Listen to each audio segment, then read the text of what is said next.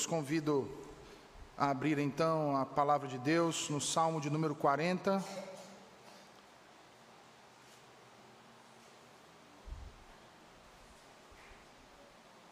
Salmo 40. Essa é nossa terceira exposição nesse salmo. Hoje trataremos da terceira estrofe da primeira parte. Então, nós vamos fazer uma leitura dos versículos 6 até o versículo de número 10. Salmo 40, versículos 6 até o versículo de número 10. Pela manhã, nós estamos fazendo a exposição da primeira carta de Paulo aos Coríntios, e à noite nós decidimos expor alguns salmos. Começamos a expor então o salmo de número 40. Fizemos a primeira exposição por parte da primeira estrofe, nos três primeiros versículos, posteriormente da segunda estrofe, dos versículos 4 e 5, e hoje faremos a exposição da terceira estrofe, que vai dos versículos 6 até o versículo de número 10. Assim diz o Senhor: Sacrifícios e ofertas não quiseste, abriste os meus ouvidos. Holocaustos e ofertas pelo pecado não requeres. Então eu disse: Eis aqui estou, no rolo do livro está escrito a meu respeito. Agrada-me fazer a tua vontade, ó Deus meu. Dentro do meu coração está a tua lei. Proclamei as boas novas de justiça na grande congregação. Jamais cerrei os lábios. Tu sabes, Senhor. Não ocultei no coração a tua justiça. Proclamei a tua fidelidade e a tua salvação.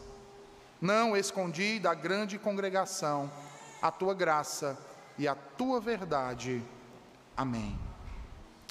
Senhor Deus, tua palavra foi lida e agora será proclamada ao coração dos teus filhos, Senhor.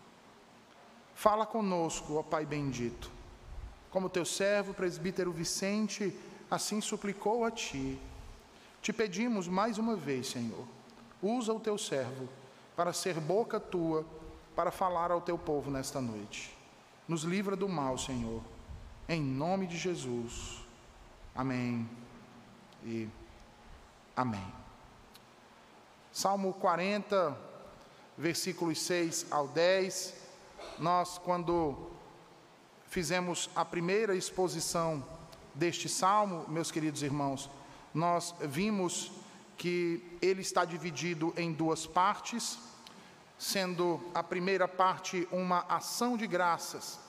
O salmista está rendendo graças ao Senhor pelo grande livramento que ele o concedeu por ele ter inclinado os seus ouvidos e atendido às suas orações. Hoje, então, nós daremos continuidade à terceira estrofe dessas ações de graças, onde nós vemos que, após o salmista contemplar com admiração a providência divina no governo de todo o gênero humano, exclamando no versículo 5 as muitas maravilhas e os inúmeros desígnios do Altíssimo, tantos que não há nada que possa se comparar ou se igualar, agora então ele rende ações de graças pela salvação do Senhor, se, integra se consagrando inteiramente a Deus e ao seu serviço, dizendo no versículo 6, vejam aí: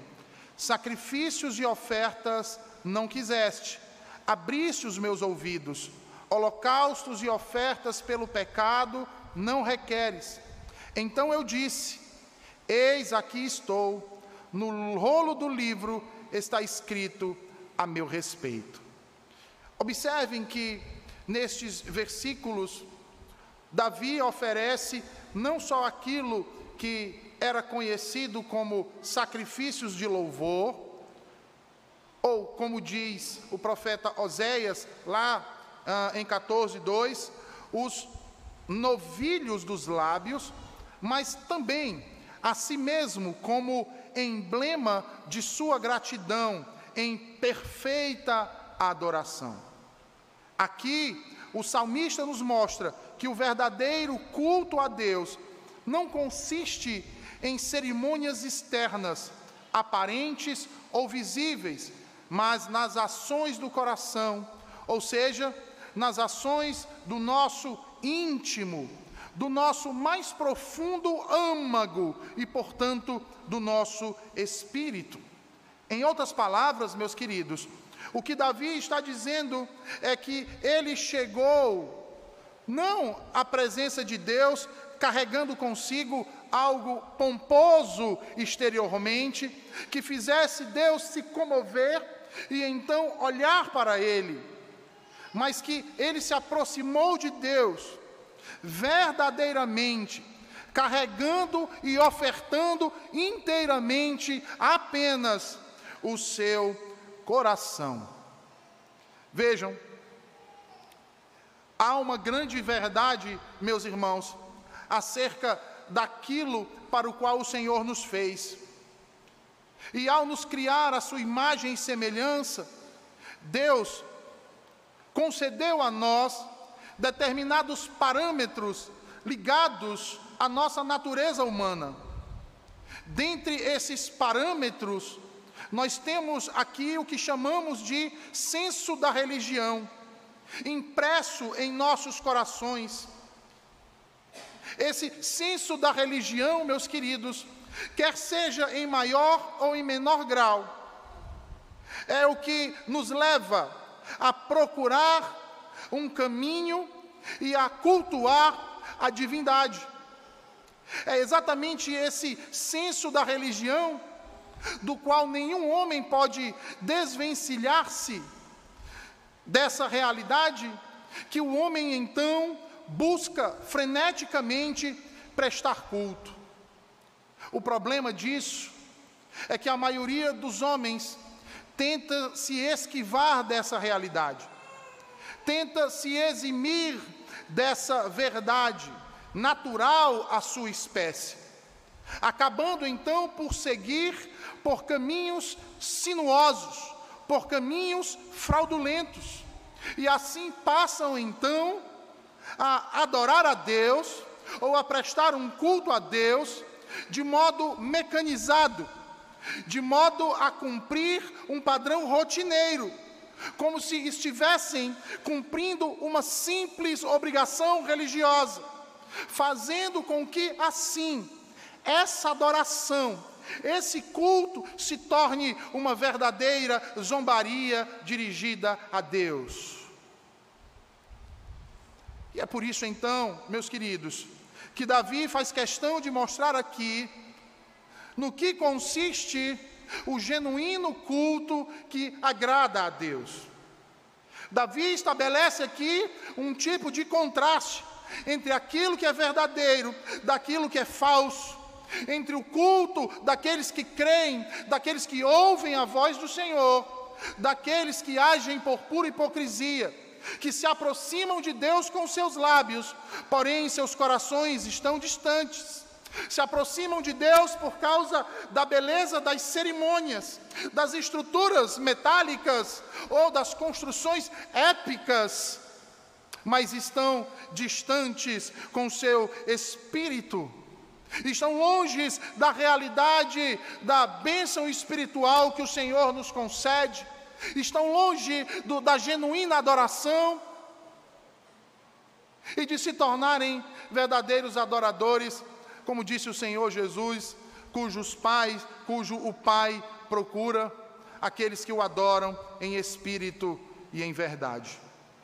E é por isso então, meus irmãos, que ele diz nestes primeiros versículos que acabamos de ler, que Deus não requer dos homens sacrifícios e ofertas, muito menos holocaustos e ofertas pelo pecado.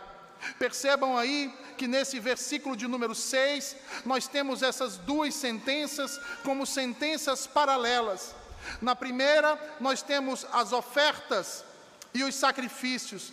Na segunda, nós temos holocaustos e ofertas pelo pecado. Ou seja, nós temos aqui, por Davi, a descrição de pelo menos quatro tipos de sacrifícios que eram prestados ao Senhor. No entanto, nós temos uma asserção entre essas duas sentenças em paralelo. E essa sentença, que está no centro dessas duas outras, do versículo 6, é, de fato, meus irmãos, muito importante para nós nessa noite. Davi, ao falar disso, faz questão de mostrar, meus, meus irmãos, no que consiste o culto verdadeiro. Que Deus quer ser adorado em espírito e em verdade.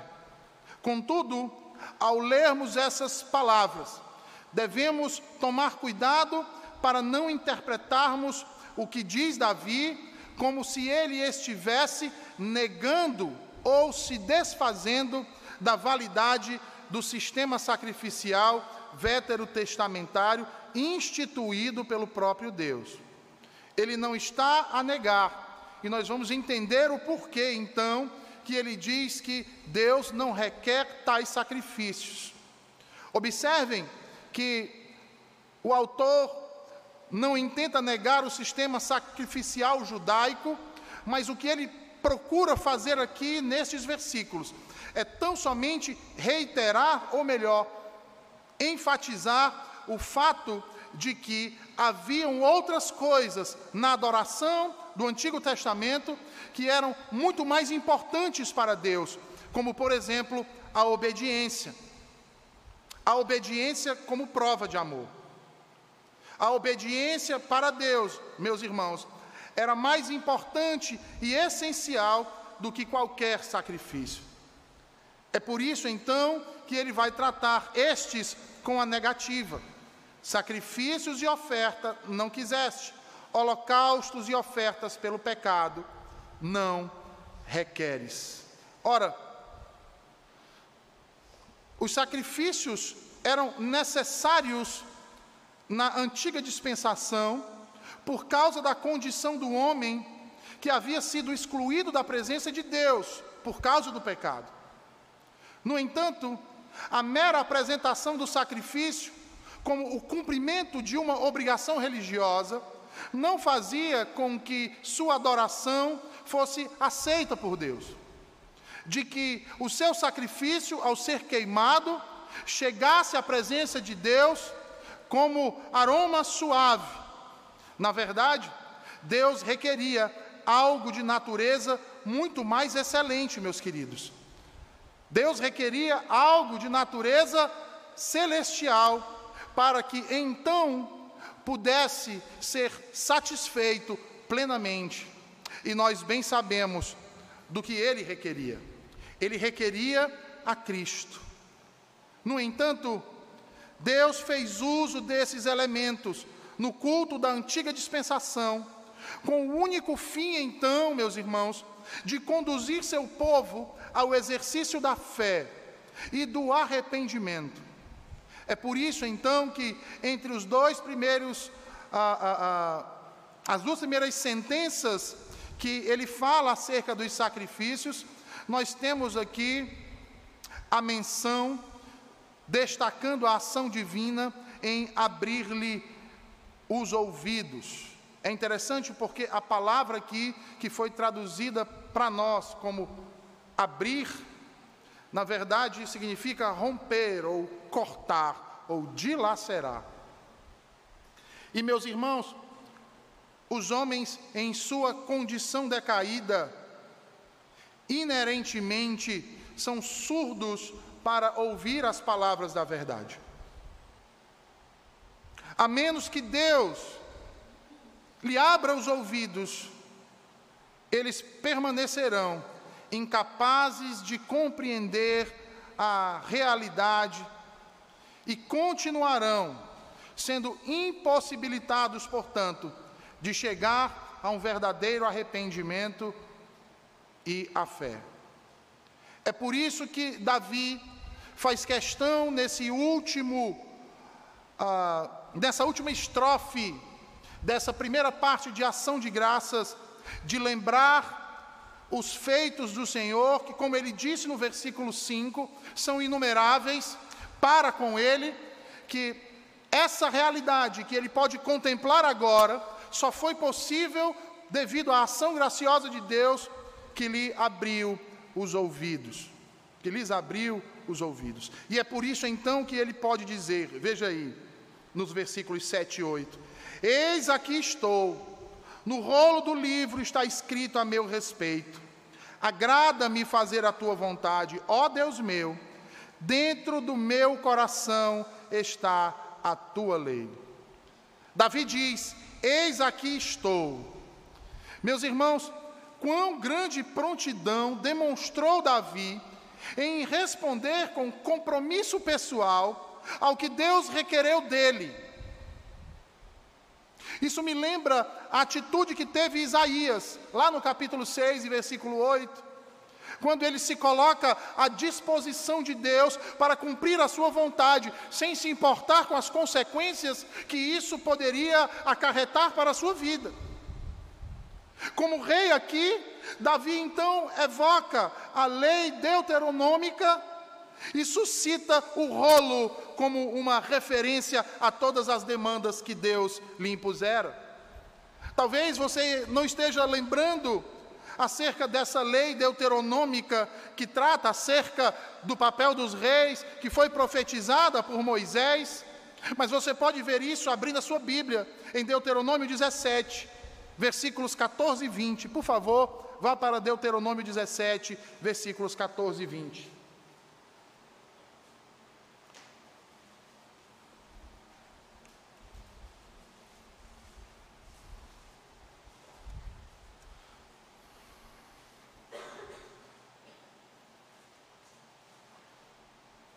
Deuteronômio 17, versículos 14 e 20.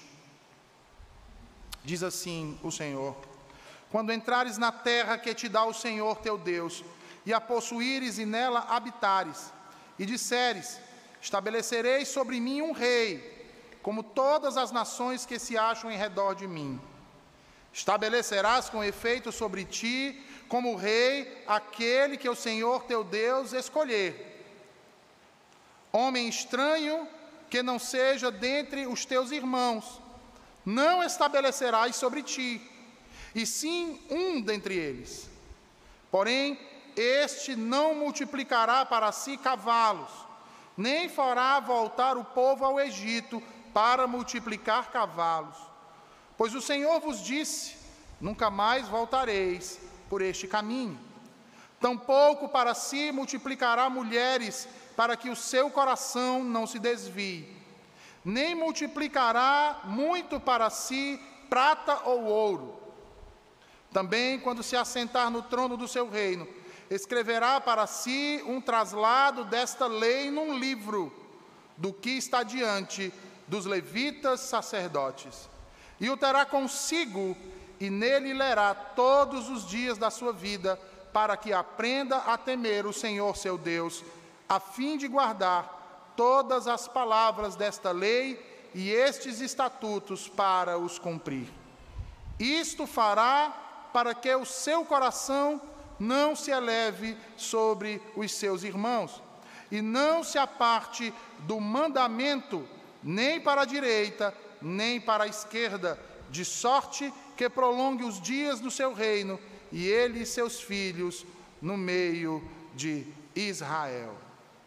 Percebam, meus irmãos, que as palavras que Davi utiliza aqui como referência, como se referindo ao seu nome está escrito no livro e ao rolo que ele deveria ler, diz respeito exatamente à lei do Senhor, para a qual ele deveria se submeter e mediante a qual ele deveria reinar, governando sobre o povo de Deus pois foi para isso que ele foi chamado. foi para cumprir a lei de Deus, governando sobre o seu povo, conduzindo-o para um descanso, para uma terra de prosperidade e de paz, para tempos de alegria e satisfação plena na presença do Altíssimo. E meus irmãos, ao dizer isso, Davi nos mostra que ansiava em cumprir esses mandamentos que o Senhor havia dado. Mostra que estava ansioso em realizar toda a vontade de Deus e que o desejo de Deus havia achado morada no âmago de seu coração. E por isso ele declara ainda como gratidão ao Senhor que cumprirá e exercerá cada um dos mandamentos e cada uma das ordenanças ao Senhor, guardando assim a instrução divina em seu coração.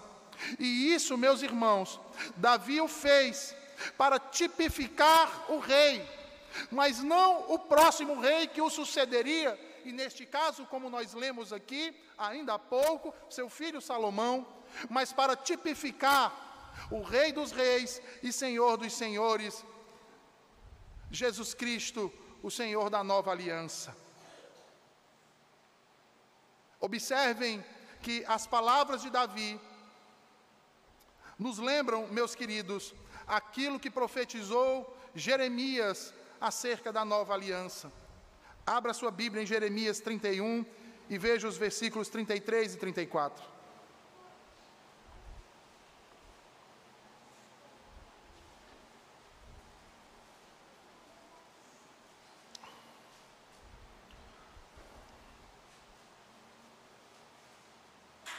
Jeremias 31, versículos 33 e 34. Jeremias diz: Porque esta é a aliança que firmarei com a casa de Israel, depois daqueles dias, diz o Senhor. Na mente lhes imprimirei as minhas leis, também no coração lhes escreverei. Eu serei o seu Deus, e eles serão o meu povo. Não ensinará jamais cada um ao seu próximo, nem cada um ao seu irmão, dizendo: Conhece o Senhor, porque todos me conhecerão, desde o menor até o maior deles, diz o Senhor. Pois perdoarei as suas iniquidades e dos seus pecados jamais me lembrarei. Veja, meus irmãos, quem pode falar acerca disso com propriedade?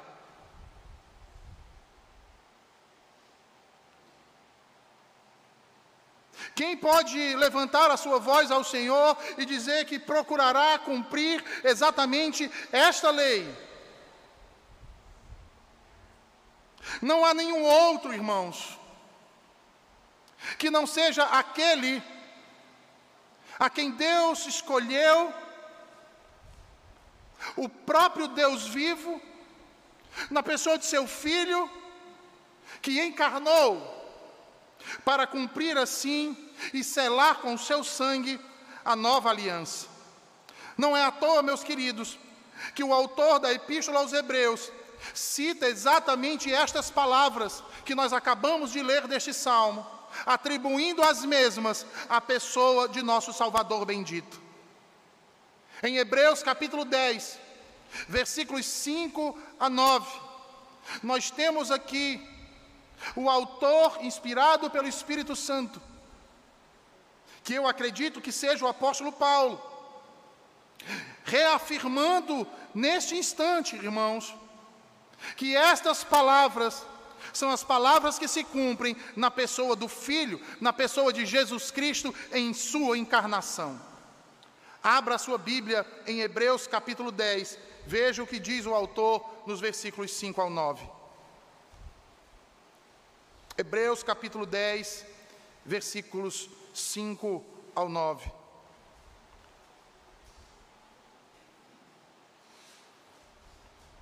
O autor diz: Por isso, ao entrar no mundo, diz: Sacrifício e oferta não quiseste, antes um corpo me formaste, não te deleitaste com holocaustos e ofertas pelo pecado.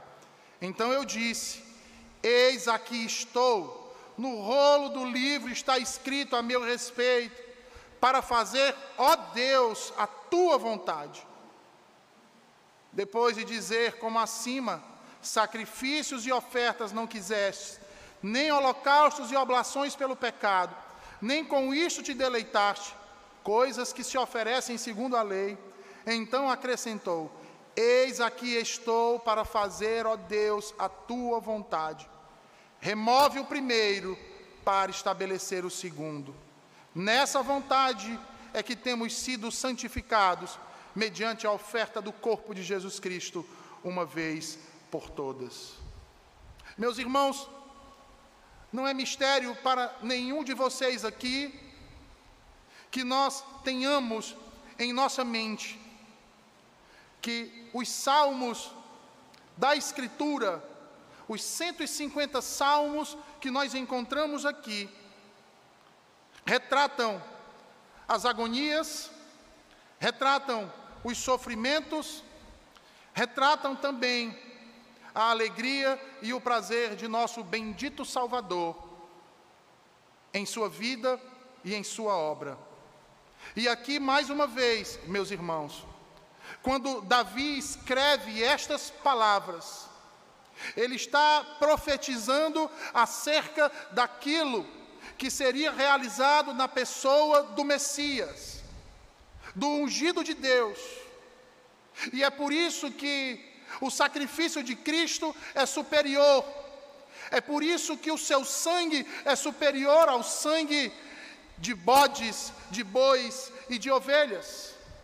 É por isso que o seu sacrifício não precisa ser realizado vezes e outras vezes, ano após ano, por diversas vezes. Ele é realizado uma única vez porque ele satisfaz a justiça do Pai, ele satisfaz as exigências da lei, porque o seu sacrifício é perfeito, o seu sangue é puro e não há nenhum como ele. É por isso então que Davi confiadamente pode então afirmar, meus irmãos, que o Senhor espera por um coração contrito o Senhor espera por aqueles que creem em Seu nome. O Senhor espera a adoração daqueles que espiritualmente foram vivificados, lavados e remidos no sangue do Seu unigênito, do qual não há necessidade mais de sacrifícios. Ah, meus irmãos, isso vai ficar ainda mais claro quando nos versículos 9 e 10 Davi diz: Proclamei as boas novas de justiça na grande congregação. Imaginem um grande ajuntamento solene. A Bíblia nos diz que as multidões seguiam a Jesus para ouvir o seu ensino, para aprender as suas palavras, para ver os seus sinais. Davi prossegue dizendo: Jamais cerrei os lábios, tu sabe, ó Senhor, não ocultei no coração a tua justiça, proclamei a tua fidelidade e a tua salvação, não escondi da grande congregação a tua graça e a tua verdade. Ah, meus irmãos, o Senhor Jesus resumiu pessoalmente o conteúdo de sua vida e de seu serviço nessas palavras. Ele desceu do céu, não para fazer a sua própria vontade, mas para fazer a vontade daquele que o enviou. Para ele, assim como para Davi, seu antítipo, esta era a maior necessidade da vida. Porque era cumprir a vontade de Deus que fazia brotar contentamento em seu coração. Nessa noite eu pergunto a você: será que esse é o seu prazer também? Será que é em cumprir a vontade de Deus que seu coração encontra alegria? Ora, como nós podemos ver, a trajetória do Messias alude profeticamente à profecia do Salmo 40, a saber que o Cristo haveria de entregar a Deus o seu próprio corpo como oferenda para sacrifício. Assim o fez nosso Salvador Jesus Cristo de acordo com a vontade de Deus, foi pregado naquele madeiro, sofrendo morte de cruz. Dessa maneira, meus irmãos, a revelação da vontade de Deus no Antigo Testamento, onde diz em 1 Samuel, capítulo 15 e versículo 22, que o obedecer é melhor do que o sacrificar, obteve a sua máxima, obteve sua potenciação e o último aprofundamento na pessoa do unigênito de Deus, nosso Salvador Jesus Cristo. É por isso que Paulo diz em Filipenses 2,8 que ele foi obediente até a morte, entregando-se a si mesmo como sacrifício.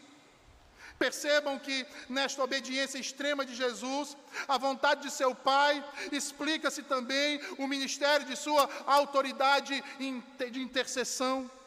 Somente porque Jesus ah, cumpriu integralmente a vontade do Pai, Ele também possui agora plenos poderes ilimitados, a fim de, como nosso eterno sumo sacerdote, interceder por nós, intervir perante o Pai em nosso favor, sem cessar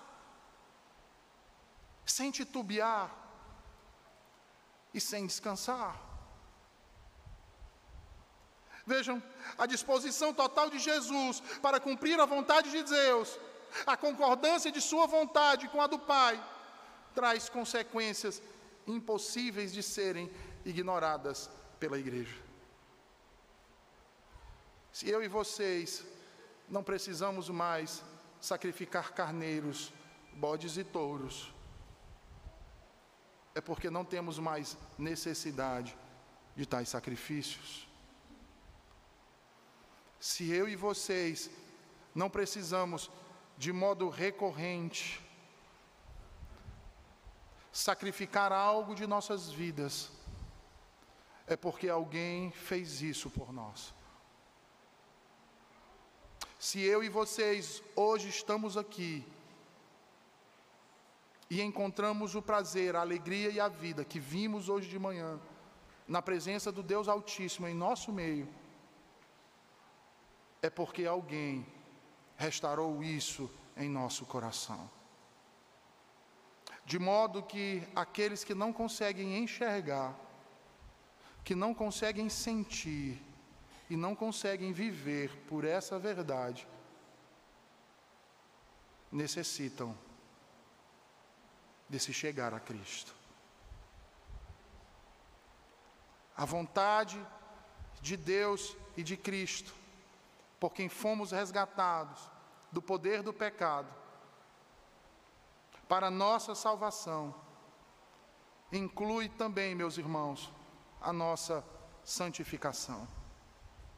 Inclui também o nosso aperfeiçoamento, o nosso crescimento e isso é algo natural para aqueles que em seu coração nutrem o desejo de viver conforme a vontade de Deus. Foi assim com Davi.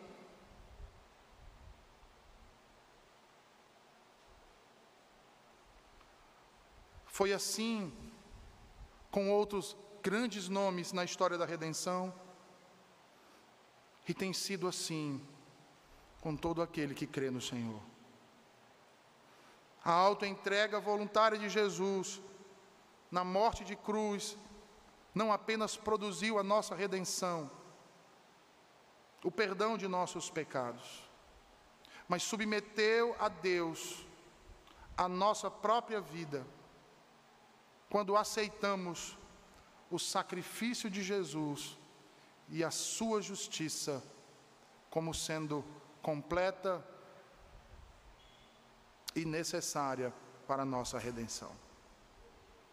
Sendo assim, meus irmãos, é através das boas novas de Cristo e de Sua justiça que somos então santificados, que somos então tornados filhos de Deus. E essa nova condição constitui uma premissa para a transformação do nosso ser na imagem de Jesus pela eficácia do Espírito Santo. E isso é razão suficiente para eu e você, assim como Davi, que vislumbrou isso, que percebeu a presença de Deus amorosa e graciosa, ao inclinar seu ouvido e lhe tirar do poço de perdição, lhe restaurando a vida, que deveríamos ser gratos e rendermos ações de graças ao Senhor, adorando-o em toda a beleza de sua santidade. De sua santidade. Portanto, meus irmãos, lembremos-nos do que diz o salmista nessa noite. Quando fala aqui no versículo de número 10, quando afirma que não escondeu da grande congregação a tua graça e a tua verdade. Davi está falando de testemunho, irmãos. Será que você tem dado esse testemunho do alcance da graça na sua vida?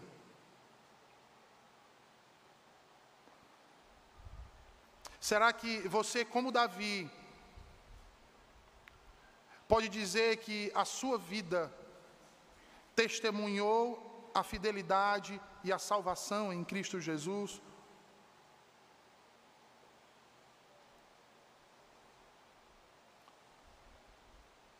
Se a sua vida ainda não reflete isso, meu querido irmão, é hora de se arrepender. É hora de procurar a Cristo, a sua graça e a sua misericórdia, para que, pela palavra de seu poder, você seja então transformado, regenerado por obra e ação do Espírito Santo, para ser encontrado entre os santos no último dia. Para que seja conhecido por todos que ali estarão, na presença do Altíssimo, de joelhos dobrados, como filhos de Deus. Ouçam o que o Senhor tem a nos dizer nessa noite. Guarde em seu coração essas verdades e seja grato pela misericórdia e a bondade, pois não somos dignos de seu favor. Vamos orar. Senhor Deus, tua palavra foi proclamada aos nossos corações nesta noite, nos mostrando, ó Deus bendito, como teu servo Davi profetizou acerca do teu unigênito, Senhor. Sendo ele um tipo de Cristo, cumprindo, Senhor, a tua palavra, vivendo, Senhor, para a tua glória, rendendo ações de graças a ti por tua soberana benignidade que sejamos testemunhas deste mesmo amor, Senhor. Que jamais tenhamos o coração duro para reconhecer que tudo que temos e somos provém de Ti. E provém de Ti por uma obra da graça, Senhor. Porque não há nada em nós que mereça receber algum tipo de bênção de Tua parte. Somos pecadores, injustos, porém feitos santos e justificados mediante o sangue do teu unigênito, nosso Salvador Jesus Cristo. Tem misericórdia, Senhor, daqueles que ainda têm os ouvidos tampados por causa do pecado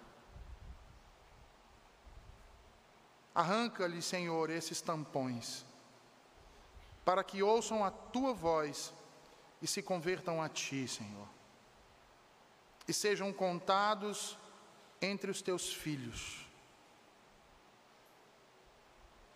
Livra-nos do mal, em nome de Jesus.